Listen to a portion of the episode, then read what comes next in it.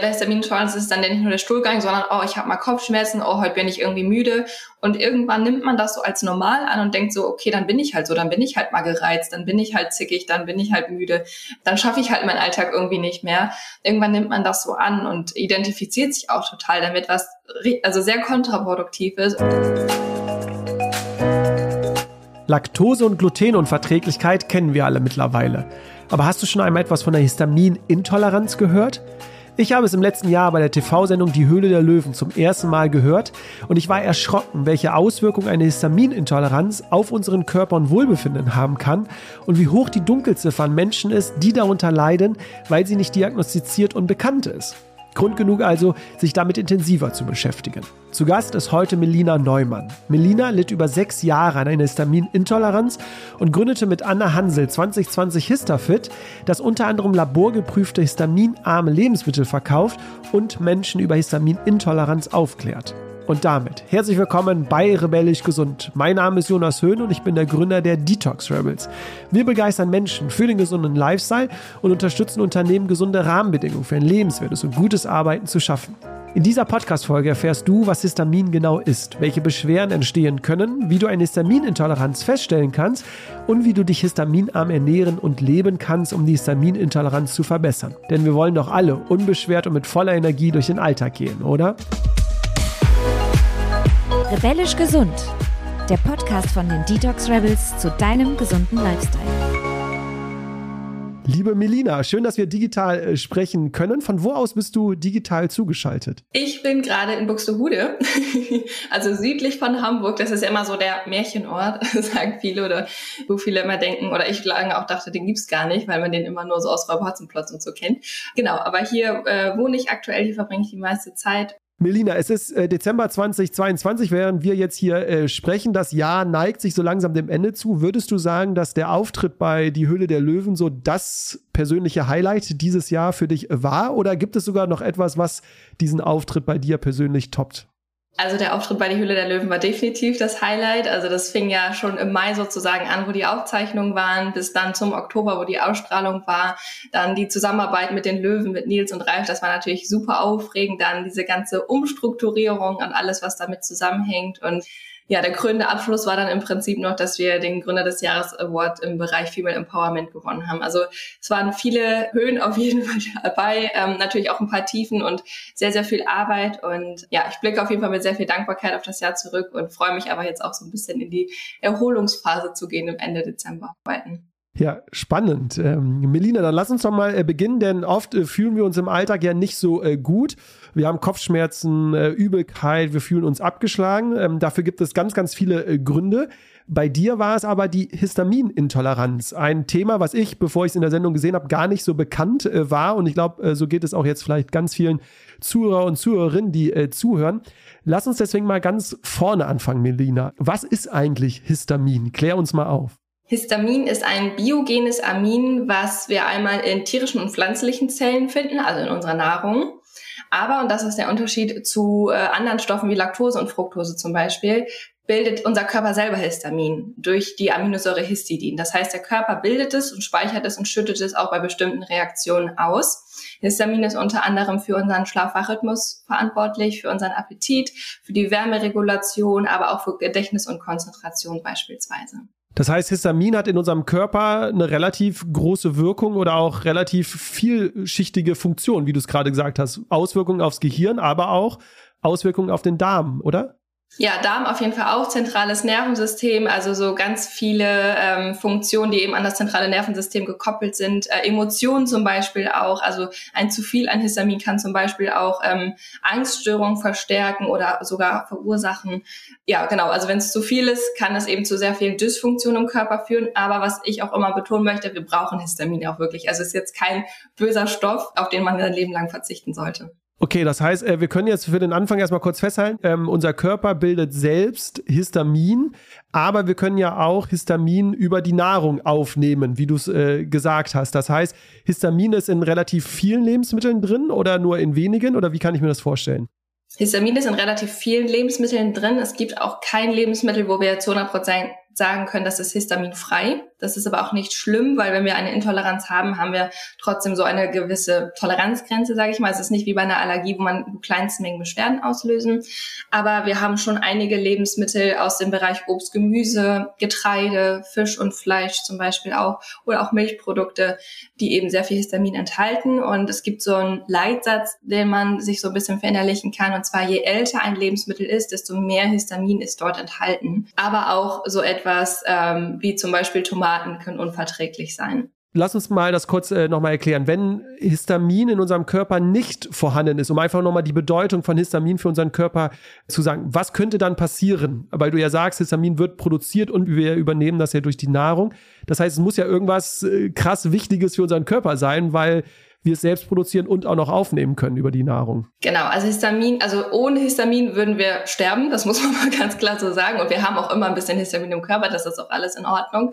Aber wenn wir sehr wenig Histamin zum Beispiel im Körper hätten, dann hätten wir eine sehr gestörte Wundheilung zum Beispiel dann hätten wir wahrscheinlich ähm, eine sehr schlechte, schwache Psyche, also sehr viel mit Angststörungen, depressiven Verstimmungen, Weinerlichkeit und Co. zu tun. Dann hätten wir kein Gefühl mehr für Appetit. Wann sollen wir essen? Wann haben wir Hunger? Ähm, dann hätten wir ja ähm, sehr Probleme auch mit dem Gedächtnis, mit der Konzentrationsfähigkeit unter anderem. Ja, und was ich eigentlich immer am allerwichtigsten finde, ist dieses Thema Wundheilung, Entzündungen. Also Histamin ist auch ein Entzündungsmediator und wird jedes Mal ausgeschüttet, wenn wir irgendwie einen Infekt haben, wenn wir eine Erkältung haben, wenn wir uns verletzt haben und ist immer dann quasi so eine Art Mediator, so dass im Körper bestimmte Prozesse zur Heilung auch angeregt werden. Okay, äh, spannend, gut, dass du es mal so auf den Punkt äh, gebracht hast. Aber, und das hast du jetzt eben ja schon gesagt, zu viel Histamin ist im Körper aber allerdings auch nicht äh, gut und deswegen baut normalerweise unser Körper Histamin auch wieder ab. Aber das funktioniert nicht bei allen Menschen so einwandfrei und deswegen gibt es diese Histaminintoleranz. Aber, und das hast du gerade in einem Nebensatz äh, gesagt, es ist ja keine Allergie wie jetzt bei der Laktose oder bei äh, Gluten, sondern es ist ja eine Stoffwechselstörung. Magst du das mal den Zuhörer und Zuhörerinnen erklären? Was heißt das jetzt, wenn es eine Stoffwechselerklärung ist? Was funktioniert da in unserem Körper nicht? Also es gibt zwei Mechanismen, die im Körper gestört sein können, wenn wir eine sogenannte Histaminintoleranz haben. Also der fachlich richtige Begriff ist Histaminose, also zu hoher Histaminspiegel im Körper. Der Einfachheit halber nennen wir es Histaminintoleranz. Und die zwei Mechanismen, die dahinter stecken, ist zum einen, was du eben gesagt hast, der Abbau kann gestört sein. Also normalerweise baut der Körper Histamin in zureichenden Mengen ab. Wir haben zwei Enzyme, die hauptsächlich dafür zuständig sind. Das ist einmal die Diaminoxidase, kurz DAO. Die finden wir zum Beispiel im Darm in einer sehr großen Menge und die Histamin-N-Methyltransferase, kurz HNMT, sehr komplizierte Begriffe, finden wir hauptsächlich in der Leber oder in den Schleimhäuten zum Beispiel. Und ein Enzym baut das Histamin aus der Nahrung ab, hauptsächlich. Das ist das, was wir auch im Darm haben. Und ein Enzym baut Histamin ab, was vom Körper selber gebildet wird. Und es kann sein, dass bei beiden eine Abbaustörung besteht, durch zum Beispiel Nährstoffmängel, durch Stress, durch unzureichende Nährstoffzufuhr, äh, durch andere Erkrankungen, Begleiterscheinungen. Genau, das ist eine Möglichkeit. Und dann kann es aber auch sein, dass unser Körper selber zu viel Histamin bildet. Ich hatte das eben schon mal erzählt, dass Histamin ja ein Entzündungsmediator ist und immer wenn irgendwie Reize von außen kommen, Verletzungen kommen, dann werden diese Mastzellen, die Histamin speichern, die platzen sozusagen und geben Histamin frei. Das heißt, die Mastzellen sind so ein bisschen die Wächter in unserem Körper und agieren jedes Mal, wenn irgendein Stressor von außen kommt. Das kann auch sowas sein wie Sport, Hitze, Kälte, Stress. Immer dann äh, wird Histamin ausgeschüttet, um einfach im Körper diese Prozesse anzuregen. Es kann sein, dass diese Mastzellen, und das ist häufig so, und das wird immer häufiger auch jetzt gerade zum Problem bei vielen Menschen, dass diese Mastzellen so überreizt sind, auch wieder durch Stress, durch virale Erkrankungen, Covid und Co., dass die einfach so sensibel werden und viel schneller platzen und Histamin ausschütten. Und das sehe ich gerade sehr stark, dass das das viel größere Problem ist, dass wir einfach durch unseren Lebensstil und durch das, was gerade so passiert, einfach viel mehr Histamin ausschütten in den Körper. Und dann kann der Abbau auch normal funktionieren, aber dann wird einfach viel zu viel produziert. Das heißt, man ist jetzt nicht gegen Histamin irgendwie intolerant, sondern man äh, kann es einfach nicht gut im Körper abbauen. Das heißt, es ist ja eine andere Bedeutung als jetzt, wie gesagt, bei einer Laktose- oder Glutenunverträglichkeit, wo man ja wirklich das einfach nicht äh, gut aufnehmen kann. Welche Symptome werden denn jetzt äh, vielleicht verursacht? Ähm, du hast ja, wie gesagt, selbst sechs Jahre dran äh, gelitten, auch deine Co-Gründerin. Welche Symptome entstehen denn jetzt, wenn wir merken oder wenn der Körper nicht Histamin abbauen kann? da Histamin ja an so vielen Prozessen beteiligt ist, kann auch bei all diesen Dingen äh, eben eine Störung auftreten. Also das sind einmal also vorwiegend merken das Betroffene an Magen-Darm-Beschwerden, Übelkeit, Durchfall, Verstopfung und auch an äh, Quaddeln und Nesselsucht, also juckende Stellen auf der Haut, entzündete Haut, also gerade auch Akne in diesem Kieferbereich, Mund-Kieferbereich ist so ganz typisch, dann Gedächtnisstörung, Konzentrationsstörung, Sehstörung tatsächlich auch. Kribbelnde Gliedmaßen. Dann bei Frauen ist PMS auch häufig so ein typischer äh, Marker dafür oder Regelschmerzen oder ein erhöhtes Schmerzempfinden generell, das ist noch ein Thema. Dann können die Atemwege auch betroffen sein, also dass man eine verstopfte oder eine laufende Nase hat, dass man Halsschmerzen bekommt, dass man grippeähnliche Symptome hat. Und was auch ganz, ganz typisch ist, sind Erschöpfungszustände und starke Müdigkeit, vor allem nach dem Essen. Man sieht, es ist äh, sehr umfassend. Äh, irgendwie äh, betrifft es fast alle Bereiche ja. des Körpers, habe ja. ich das Gefühl. Wenn es aber so eine zentrale Bedeutung hat, die Frage habe ich mich so ein bisschen gestellt und habe dann ein paar Statistiken im Internet äh, gefunden. Warum hat Histamin noch nicht so die Bedeutung jetzt in Deutschland, dass wir darüber äh, sprechen? Wie gesagt, ich bin auch, ich würde sagen, ich bin in dieser Bubble, in dieser Blase sehr lese sehr viel und musste ehrlich sagen, durch die Sendung habe ich das erste Mal überhaupt Histamin, das Wort überhaupt erst äh, wahrgenommen. Auch wenn ich mit ganz vielen Darmexperten und Expertinnen schon gesprochen habe. Im Internet habe ich dann eine Zahl gefunden, dass in Deutschland jetzt allein nur in Anführungsstrichen zwei Millionen Menschen davon ungefähr betroffen sind. Bei einer Laktoseintoleranz sind es knapp 16 Millionen. Ist das der Grund, warum es noch so unbedeutend ist, quasi, weil so wenige Menschen daran irgendwie leiden oder das haben? Weil du hast ja eben auch gesagt, du merkst, es wird immer mehr quasi durch unseren Lebensstil. Nimm uns da gerne mal mit. Also, wie siehst du jetzt so die Entwicklung und den Status quo? Also, ich finde die Entwicklung ganz spannend. Also, als ich die Diagnose bekommen habe, das war 2015, Ende 2015, waren 0,1 Prozent der deutschen Bevölkerung mit einer diagnostizierten Histaminintoleranz vorhanden. Und jetzt mittlerweile sind es ein bis drei Prozent, sechs Jahre später. Geschätzte Dunkelziffer liegt tatsächlich bei 17 bis 20 Prozent. Und da sieht man dann eben diese Differenz und das ist das Problem, dass wir die Histaminintoleranz nicht richtig diagnostizieren können aktuell. Denn es gibt verschiedene Verfahren, wie wir Histamin oder Histaminabbauprodukte oder auch die Enzyme im Körper messen können. Aber es gibt jetzt keinen Test wie bei einer Laktoseintoleranz, wo man sagt, den macht man und dann hat man auf jeden Fall eine Laktoseintoleranz. Das gibt es einfach gerade noch nicht. Und es gibt wenig Ärzte, die das diagnostizieren oder die dahinter kommen, weil dieses Thema so unbekannt ist, weil das kein Teil des Medizinstudiums ist und weil die Symptome einfach so diffus sind, dass Ärzte ja nicht da als erstes ansetzen. Die klären erstmal alle anderen möglichen Erkrankungen ab wenn aber ein Patient kommt und sagt, oh, ich also ich habe ähm, Durchfall nach Milchprodukten, dann weiß man, okay, ich äh, teste jetzt eine Laktoseintoleranz. Aber ich wusste zum Beispiel, bevor ich die Diagnose bekommen habe, überhaupt nicht, dass das vom Essen kommt. Weil so viele andere Faktoren wie Stress, Sport auch Symptome auslösen können, Hitze, Kälte zum Beispiel auch, dass ich überhaupt nicht meine Symptome mit dem Essen verknüpft habe. Und deswegen ist es so schwierig, dann auch für die Ärzte da den richtigen Weg zu finden. Aber genau deswegen machen wir ja die äh, Podcast-Folge auch und deswegen arbeitet ihr natürlich auch bei Histafit äh, dafür, dass das Thema an Bedeutung äh, gewinnt, dass man einfach für sich selbst abchecken kann, liegt eine Histaminintoleranz vor oder nicht. Wie hast du es denn jetzt feststellen können? Du hast ja damals sechs Jahre gebraucht dafür, weil wahrscheinlich viele Ärzte nicht sofort darauf gekommen sind.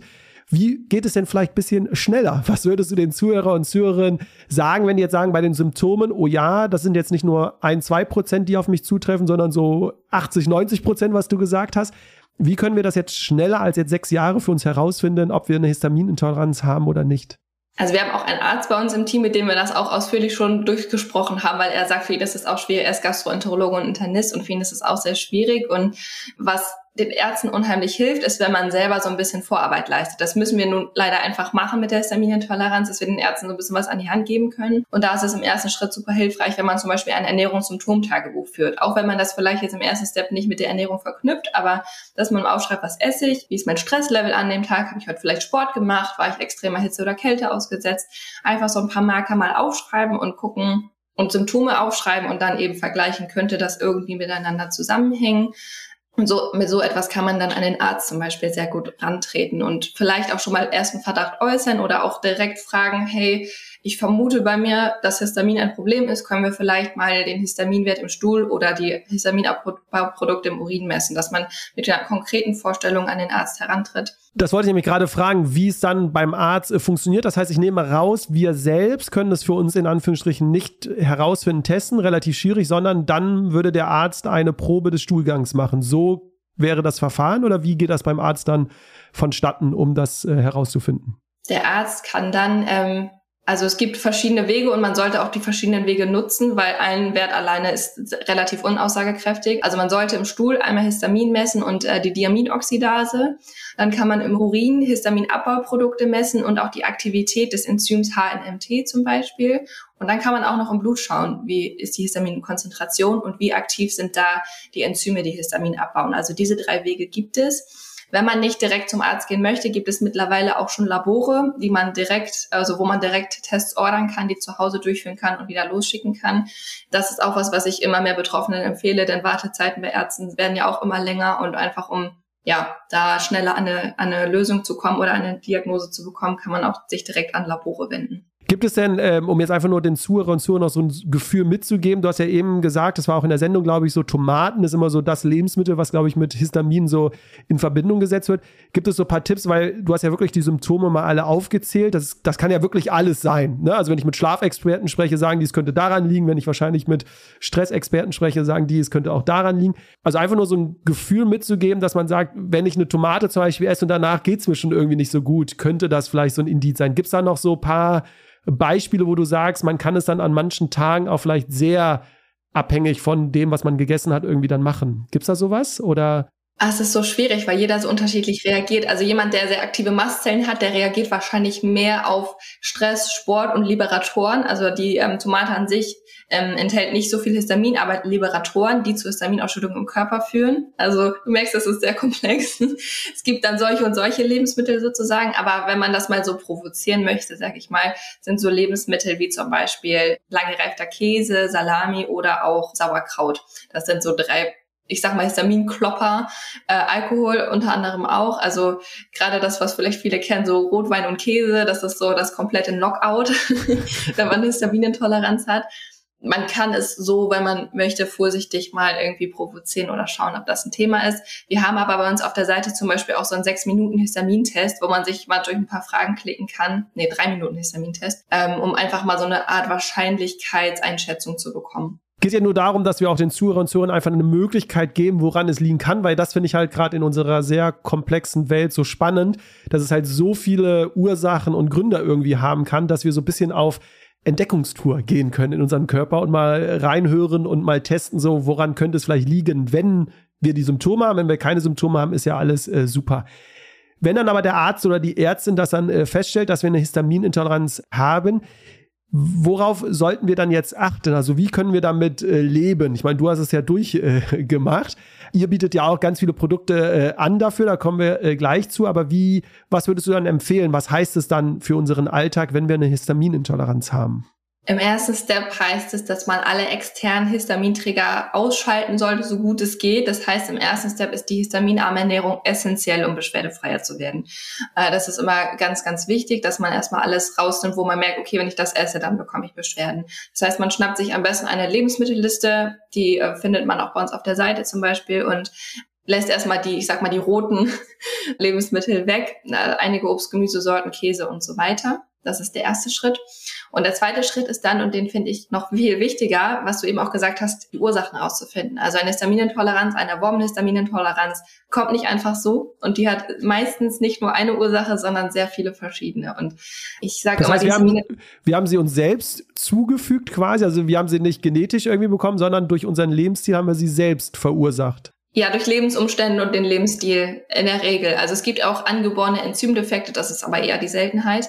Und auch da kann man noch ganz viel machen, um, um da wieder beschwerdefreier zu werden. Und ja, aber im Prinzip haben wir uns das selber angeeignet durch ich sag mal, durch verschiedene Erkrankungen, durch virale Infekte, durch Medikamenteneinnahmen, Antibiotikaeinnahme, die Einnahme der Pille kann da auch eine äh, Einwirkung haben. Dann Stress, unausgewogene Ernährung, eine Ernährung, die eben sehr reich an Zusatzstoffen zum Beispiel auch ist. Unzureichende Bewegung zum Beispiel, also aus allen Bereichen können eben Faktoren aufeinandertreffen Schimmelpilz in Wohnräumen, irgendwelche Kosmetika, die, die nicht in Bioqualität sind, beziehungsweise die sehr viele ähm, Wachstums- oder Hormone enthalten oder irgendwelche Zusatzstoffe enthalten. Also da gibt es viele Ursachen und Meistens ist, sind dadurch bestimmte Organe auch schon in der Dysfunktion, also häufig der Darm und häufig die Leber, da wo eben auch die Hauptenzyme sitzen zum Histaminerbau. Und da darf man dann mal ganz genau hinschauen. Das ist auch ein Prozess und auch ein Weg und ich habe wirklich auch Jahre gebraucht, weil damals gab es einfach noch keinen Kurs, der gesagt hat, hey, mach das, das, das und guck's dir an. Wie lange hat das bei dir gebraucht? Also nach den sechs Jahren hast du die Diagnose bekommen, wo du dann gesagt hast, du hast einen Alltag gehabt, ein Lebensstil, wo du beschwerdenfrei quasi durch den Tag gehen konntest? Oh, es hat lange gedauert, weil das erste Jahr war ich erstmal so ein bisschen mucksch und ähm, bisschen betrübt und hatte auch keine Lust darauf und habe das lange verdrängt. Und nach einem Jahr habe ich gesagt, so, es wird nicht besser davon, das zu verdrängen. Ich muss jetzt irgendwas machen. Und dann hat es ungefähr noch mal anderthalb Jahre gedauert, bis ich dann wirklich komplett beschwerdefrei war und wieder alles essen konnte. Man muss aber dazu sagen, dass ich auch da natürlich Höhen und Tiefen hatte und ich da auch noch nicht wusste, wie ich das mache. Das heißt, ich musste mir alles selber aneignen. Das heißt, wenn man irgendwie einen Fahrplan hat, äh, oder Unterstützung bekommt, dann geht's schneller. Und das ist ja das Schöne bei Hista äh, Fit. Ihr bietet ja Unterstützung an mit Kursen, mit Workshops, wo man äh, aufklärt, aber auch begleitet. Aber, und das ist ja auch viel schöner und wichtiger, ihr bietet auch Histamin arme oder histaminfreie Lebensmittel an, damit man nicht auf viel verzichten muss im Alltag. Was gibt's denn da so für Produkte? Was bietet ihr an und was ist so, würdest du jetzt sagen, nach dem halben Jahr jetzt, wo ihr, glaube ich, ja äh, live seid mit den Produkten oder schon ein bisschen länger, was ist denn so der Renner bei euch? Also genau, Histafood sind Lebensmittel, die geeignet sind für eine histaminarme Ernährung. Histaminfrei, wie gesagt, ist nicht machbar. Kommunizieren wir auch ganz transparent, aber die sind eben so geprüft, dass wir sagen können, das kann man mit einer Histaminunverträglichkeit gut zu sich nehmen. Und äh, wir haben jetzt verschiedene, also verschiedene Potpourris sozusagen aus Lebensmitteln, die schnell und einfach zu verzehren sind, zu verarbeiten sind, weil wir gesagt haben, das ist eh alles schon so kompliziert mit der Histaminintoleranz. Wir wollen Betroffenen etwas bieten, was sie schnell und einfach zubereiten können und was halt lecker ist. Und äh, wir hatten ja das Thema Tomate vorhin schon angesprochen und das war für uns auch ein Riesenthema. Wir haben nämlich, also unsere ersten beiden Produkte waren ein Aufstrich und eine Soße die in die Tomatenrichtung geht, aber keine Tomaten enthält. Also einmal unser Gemüseaufstreich und unsere Gemüsesoße die eben frei von Tomate sind und aber den Geschmack einfach sehr, sehr nahe kommen und womit man dann eben Pasta machen kann, Dips machen kann, das als Pizzabelag benutzen kann zum Beispiel. Aber was uns auch wichtig war, ist, dass man was für unterwegs hat und da haben wir einen Körnerriegel entwickelt, der auch ganz gut sättigt und der eben auch histaminarm ist, den man da gut für unterwegs mitnehmen kann. Aber wir haben auch Brotbackmischungen zum Beispiel, Müsli, und vor allem auch Kräuter und Gemüsebrühe, das äh, Kräutersalz und Gemüsebrühe, damit man eben auch ja, ein bisschen Geschmack auch ins Essen bekommt, ohne Angst haben zu müssen, dass da irgendwas drin ist, was nicht verträglich ist, weil viele Gewürze, wie zum Beispiel Pfeffer, auch sehr histaminreich sind. Und was ist jetzt so der Renner? Was sagen die Verkaufszahlen? Der Renner ist definitiv die Soße, also unsere No-Mato-Soße sozusagen und der Müsli-Riegel. Okay, spannend. Aber, und das hast du eben in so einem Nebensatz einfach nur gesagt, äh, Melina, dass nämlich eine Histaminintoleranz nicht bedeutet, dass man die bis äh, zum Lebensende mit sich äh, trägt und darunter vielleicht beeinträchtigt ist, sondern, und da kannst du dich, glaube ich, glücklich schätzen, man wird sie auch wieder los, wenn man sie richtig äh, behandelt, oder? Das Potenzial ist auf jeden Fall da. Es kommt sehr auf die Ursachen an, weil es gibt auch Ursachen, die lassen sich nicht so einfach beheben wie meine. Das muss ich auch dazu sagen. Also es können auch wirklich durch einen Unfall passiert sein, dass die Halswirbelsäule ja in eine Dysfunktion kommt und dass dadurch immer Histamin ausgeschüttet wird. Da ist schwieriger. Aber es ist auf jeden Fall ein sehr, sehr großes Potenzial da, die Histaminintoleranz auch wieder loszuwerden, auf jeden Fall.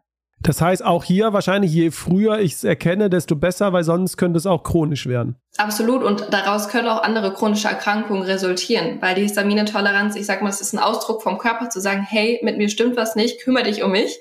Und es ist ja nicht die Histaminintoleranz das Problem, sondern dahinter liegt ja ein ganz anderes Problem. Dahinter liegt irgendwie eine Darmflora-Dysbiose, ein Leaky Gut, eine überlastete Leber. Und wenn diese Zustände die ganze Zeit so bleiben, können daraus eben auch irgendwann chronische Darmerkrankungen, irgendwelche Autoimmunerkrankungen entstehen. Und deswegen ist es so, plädieren wir immer dafür, so hinzuschauen, wenn der Körper einem schon so viele Signale gibt und die werden ja auch immer stärker. Es ist so wichtig, hinzuschauen und damit zu arbeiten und die anzunehmen und eben dem Körper zu helfen, dass er wieder in die Balance kommt, damit es einfach nicht noch schlimmer wird. Und wie du auch gesagt hast, je eher man damit startet, desto schneller geht's dann auch, dass man beschwerdefrei wird für mich, also ist jetzt ehrliches Feedback. Ich habe mir ja viele Artikel auch im Vorfeld schon durchgelesen. Es klingt aber trotzdem so total komplex und überhaupt auch gar nicht so einfach, so greifbar. Ne? Wenn der Stuhlgang schlecht ist, dann mach jenes, sondern das ist so, da prasselt gerade so viel drauf äh, ein. Würdest du sagen, es braucht auch, damit das einfach mehr Bedeutung bekommt, auch viel mehr Aufklärung bei den Ärzten, weil du hast ja gesagt, anscheinend ist es bei den Ärzten nicht im Medizinstudium irgendwie verankert, groß das Thema, aber wenn ich mir vorstelle, welche Rolle ja Histamin in unserem Körper hat, sollte das ja ein essentieller Baustein sein. Also irgendwie braucht es ja beide Seiten. Euch auf der Anbieterseite, die darüber aufklären und Produkte anbieten, aber natürlich muss ja auch, müssen ja auch Ärzte dafür bereit sein, das festzustellen und das auch untersuchen zu wollen, damit das dann irgendwie ein bisschen mehr äh, Gewicht in unserer Gesellschaft bekommt, oder? Oder wie siehst du das oder ihr? Absolut. Also wir arbeiten auch mit immer mehr Ärzten zusammen. Wir treten auch auf die Ärzte zu und sagen, hey, das gibt es, äh, diese Testmöglichkeiten gibt es, wollt ihr das irgendwie mit aufnehmen? Braucht ihr Aufklärung in dem Bereich? Und wir arbeiten jetzt auch schon mit den ersten Krankenkassen zusammen. Wir haben jetzt mit einer der größten Krankenkassen Deutschlands äh, einen Online-Kurs entwickelt für den Bereich Histaminintoleranz ähm, und auch Rezepte, die histaminarm sind. Das heißt, es kommt so langsam durch, aber es ist, also da ist auf jeden Fall eine riesengroße Lücke unserer Meinung nach im Gesundheitssystem, die wir natürlich natürlich zum Teil irgendwie mit abdecken können, aber dieser ganze Diagnostikbereich oder auch andere Komorbiditäten, also andere Begleiterkrankungen und Erscheinungen, das können wir als Ernährungsberater nicht abdecken und da sind definitiv die Ärzte gefragt. Oder würdest du auch sagen, dass wir Menschen, das hatten wir in den Darmfolgen, das Thema Darm wird ja auch immer äh, größer und das äh, völlig zu Recht, dass äh, wenn wir uns mal mehr mit unserem Stuhlgang und mit unserer Verdauung beschäftigen würden, dass wir dann auch empfänglicher für solche Themen wie Histaminintoleranz und andere äh, auch werden, weil das hatte ich so ein bisschen das Gefühl, als ich dort mit den Ärzten gesprochen habe, dass zu wenige noch auf ihren Stuhlgang und auf die Verdauung schauen und ganz viele Dysfunktionen für normal halten, also Verstopfungen und andere und sagen, das ist halt einfach so bei mir. Aber eigentlich äh, geht ja es anders. Und du hast es ja, glaube ich, selbst miterlebt ja auch wahrscheinlich. ja, ich habe auch, also das war bei Histaminintoleranz ist dann nicht nur der Stuhlgang, sondern oh, ich habe mal Kopfschmerzen, oh, heute bin ich irgendwie müde. Und irgendwann nimmt man das so als normal an und denkt so, okay, dann bin ich halt so, dann bin ich halt mal gereizt, dann bin ich halt zickig, dann bin ich halt müde, dann schaffe ich halt meinen Alltag irgendwie nicht mehr. Irgendwann nimmt man das so an und identifiziert sich auch total damit, was also sehr kontraproduktiv ist. Und da ist auch wichtig, wieder rauszukommen, sich da rauszuholen und sagen, nein, das ist jetzt nicht das, wie ich mein, den Rest meines Lebens verbringen will, in diesem Trance-Zustand. Ähm, ich will wieder in die Energie kommen und ich bin so richtig wach geworden, als mir ein, mein Heilpraktiker damals gesagt hat, ich hätte nur noch 30 Prozent meines Energielevels von vorher. Und ich war so, okay, er hat irgendwie recht. Und da habe ich gesagt, so jetzt möchte ich was ändern. Wir kommen so langsam äh, zum Schluss, äh, Melina, weil die Folge soll ja dazu dienen, dass äh, die Menschen erstmal Aufmerksamkeit für dieses äh, Thema bekommen und dann sich bei euch ja bei, bei HistaFit ja dann auch äh, weiter äh, tiefergehende Informationen äh, holen können, weil ich glaube, es ist relativ schwierig in einer so kurzen Zeit im Podcast alle möglichen äh, Ursachen und Möglichkeiten äh, zu beleuchten. Das Motto bei den äh, Detox Rebels ist, äh, dass wir nicht mehr machen, sondern anders äh, machen. Und unsere abschließende Frage ist immer, was würdest du jetzt dir wünschen, was wir Menschen zukünftig anders machen? Gibt es da so eine Sache, die dir spontan in den Kopf kommt, wo du sagst, das würdest du dir wünschen, dass wir das zukünftig mal anders machen im Alltag? Was ich mir wünschen würde, was wir anders machen, ist definitiv, dass wir achtsamer mit uns sind, dass wir Körpersignale bewusster wahrnehmen oder einfach auch bewusster leben und einfach alle Signale und Symptome des Körpers irgendwie auch annehmen und versuchen damit zu arbeiten. Also dass diese Komponente Psyche und Körper wieder mehr zueinander finden darf. Und ich glaube, da ist ein ganz, ganz großer Schlüssel, äh, um wieder wirklich auch in, in ganzheitliche Gesundheit zu kommen. Ja, Super. Äh, Melina, dann würde ich sagen, erstmal vielen Dank äh, für die äh, Zeit, für die Impulse, für die Aufklärung. Wer mehr jetzt erstmal über dich erfahren möchte, Melina Neumann, da wird man äh, was finden. Du bist jetzt nicht so aktiv auf äh, LinkedIn. Vielleicht ändert sich das jetzt als äh, Gründerin äh, des äh, Jahres, also demnächst da auch noch mehr aus eurem Unternehmen äh, berichtet. Was aber ja viel wichtiger ist, ist euer Unternehmen HistaFit. Dort findet man ja nicht nur die Produkte, sondern ja auch Kurse, Workshops, Tools. Du hast jetzt auch den Test angesprochen. Das heißt, einfach mal unter HistaFit Ihr seid auch sehr aktiv auf Instagram äh, mit ganz vielen Informationen und mit ganz viel äh, Content. Einfach mal schauen und äh, vielleicht hilft euch das ja ähm, weiter. Wie geht es jetzt äh, für euch äh, weiter, Melina, 2023? Was steht an? Die Eroberung der Supermärkte oder ähm, was steht auf dem Programm?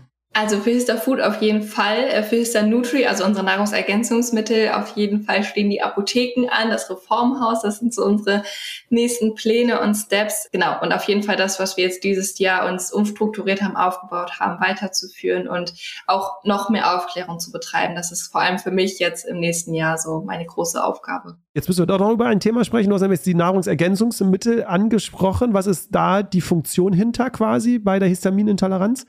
Ich hatte ja vorhin schon mal kurz also angeschnitten, dass Nährstoffmangel auch eine Ursache sein kann für die Entstehung einer Histaminintoleranz. Und da setzt Histanutri an, das sind Nahrungsergänzungsmittel, die geeignet sind für eine histaminarme Ernährung mit verschiedenen Mineralien, Pflanzenstoffen, Vitaminen, die eben da unterstützen können. Ah, okay. Spannend. Ja, dann bin ich äh, gespannt, äh, Melina, was ich noch alles online äh, sehen werde.